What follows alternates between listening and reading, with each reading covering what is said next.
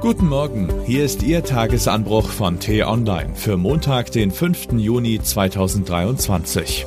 Was heute wichtig ist. Die FDP blockiert das Heizungsgesetz. Was anfangs wohl aus ehrlicher Sorge geschah, ist mittlerweile nur noch ein unwürdiges Schauspiel. Geschrieben von Johannes Biebermeier, politischer Reporter bei T-Online. Unter Mikrofon ist heute Axel Bäumling.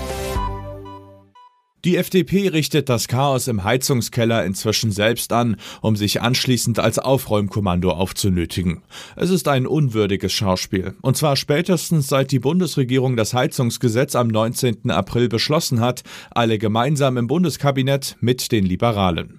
Das Theater begann schon am Tag des Beschlusses. Die FDP verschickte ein Papier, in dem sie sich auf den ersten zwei Seiten selbst für ihre Erfolge in den Verhandlungen lobte. Im Ergebnis ist es gelungen, im Gebäudeenergiegesetz Technologieoffenheit, Wirtschaftlichkeit und soziale Ausgewogenheit als entscheidende Leitplanken für den Klimaschutz im Gebäudebereich zu verankern, heißt es dort. Klingt gut, würde man meinen, nur folgt eine Seite weiter eine Protokollnotiz des Finanzministeriums zum Entwurf, in der sich die FDP gleich wieder distanziert.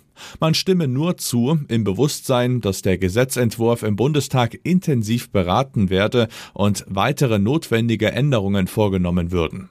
Am selben Tag sagten FDP-Politiker zum selben Gesetzentwurf wahlweise, er müsse zurück in die Montagehalle oder sei gleich eine Atombombe für unser Land. Bumm. Hauptsache es knallt. Der vorläufige Höhepunkt des Heizungstheaters folgte vor zwei Wochen. Die FDP weigerte sich, den Gesetzentwurf im Bundestag zu beraten, obwohl sie doch dort die notwendigen Änderungen vornehmen wollte. Sie versuchte wortreich zu erklären, was nicht zu erklären war, warum sie das Gesetz, das sie im Bundestag besser machen wollte, dort jetzt nicht mal mehr anzufassen gedachte. Knallt doch gerade so schön. Vizekanzler Robert Habeck nannte es Wortbruch, nur um sich ein paar Tage später in den Staub unter dem Heizkörper zu werfen. Er sprach von offensichtlichem Nachbesserungsbedarf und machte vier Vorschläge. Für Bestandsgebäude später starten, Biomasseheizungen auch in Neubauten erlauben, weitere Ausnahmen für Härtefälle und eine bessere Abstimmung mit dem Fernwärmeausbau. Auf einmal kamen versöhnlichere Töne von der FDP, obwohl das alles Dinge waren, die die Grünen schon seit Wochen als mögliche Kompromisse angeboten hatten, ohne dass die FDP darauf reagiert hätte. Doch nun rief sie Habeck im Staub zu, das sei der richtige Weg. Und der spielte mit, hatte das absurde Theater ja initiiert. Und verschwieg geflissentlich, dass man das natürlich alles schon etwas früher hätte haben können. Bravo, würde man im Theater bei einer so gelungenen Aufführung rufen.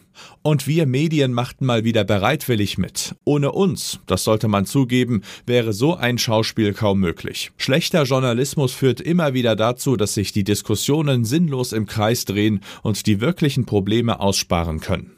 Ohne den Einfluss des Boulevards und des Heizhammers auf die Parteien zu bedenken, ist die ganze Debatte ohnehin nicht zu verstehen.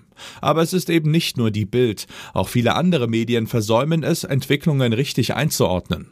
Zum Beispiel, wenn sie von Habecks überraschenden Zugeständnissen schreiben und sie nicht als das beschreiben, was sie sind, politische Performancekunst.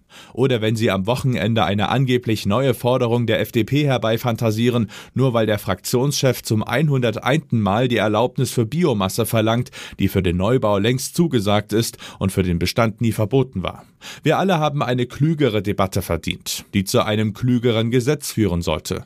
Nur muss sich die FDP dazu in dieser Woche vom Theater verabschieden und den Gesetzentwurf endlich in den Bundestag lassen, wo er diskutiert, verändert und beschlossen werden kann. Es ist jetzt mal genug. Was heute wichtig ist. Annalena Baerbock und Hubertus Heil besuchen gemeinsam Brasilien. Die Außenministerin wird wohl vor allem versuchen, Präsident Lula da Silva endlich dazu zu bewegen, den russischen Angriffskrieg gegen die Ukraine zu verurteilen. Der Arbeitsminister will um Fachkräfte werben, vor allem für die Pflege. In Bonn beginnt heute die UN-Klimakonferenz. Sie soll die große Weltklimakonferenz in Dubai Anfang Dezember vorbereiten. Boris Pistorius reist weiter nach Indonesien. Dort will der Verteidigungsminister über die deutsche Rolle im Indo-Pazifik sprechen. Bis zum gestrigen Sonntag war Pistorius zu Gast bei der Asiatisch-Pazifischen Sicherheitskonferenz in Singapur. Das war der T-Online-Tagesanbruch, produziert vom Podcast Radio Detektor FM. Die Wochenendausgabe mit einer tiefgründigeren Diskussion finden Sie jetzt im neuen Podcast Diskussionsstoff. Einfach nach Diskussionsstoff suchen und folgen. Vielen Dank fürs Zuhören und Tschüss.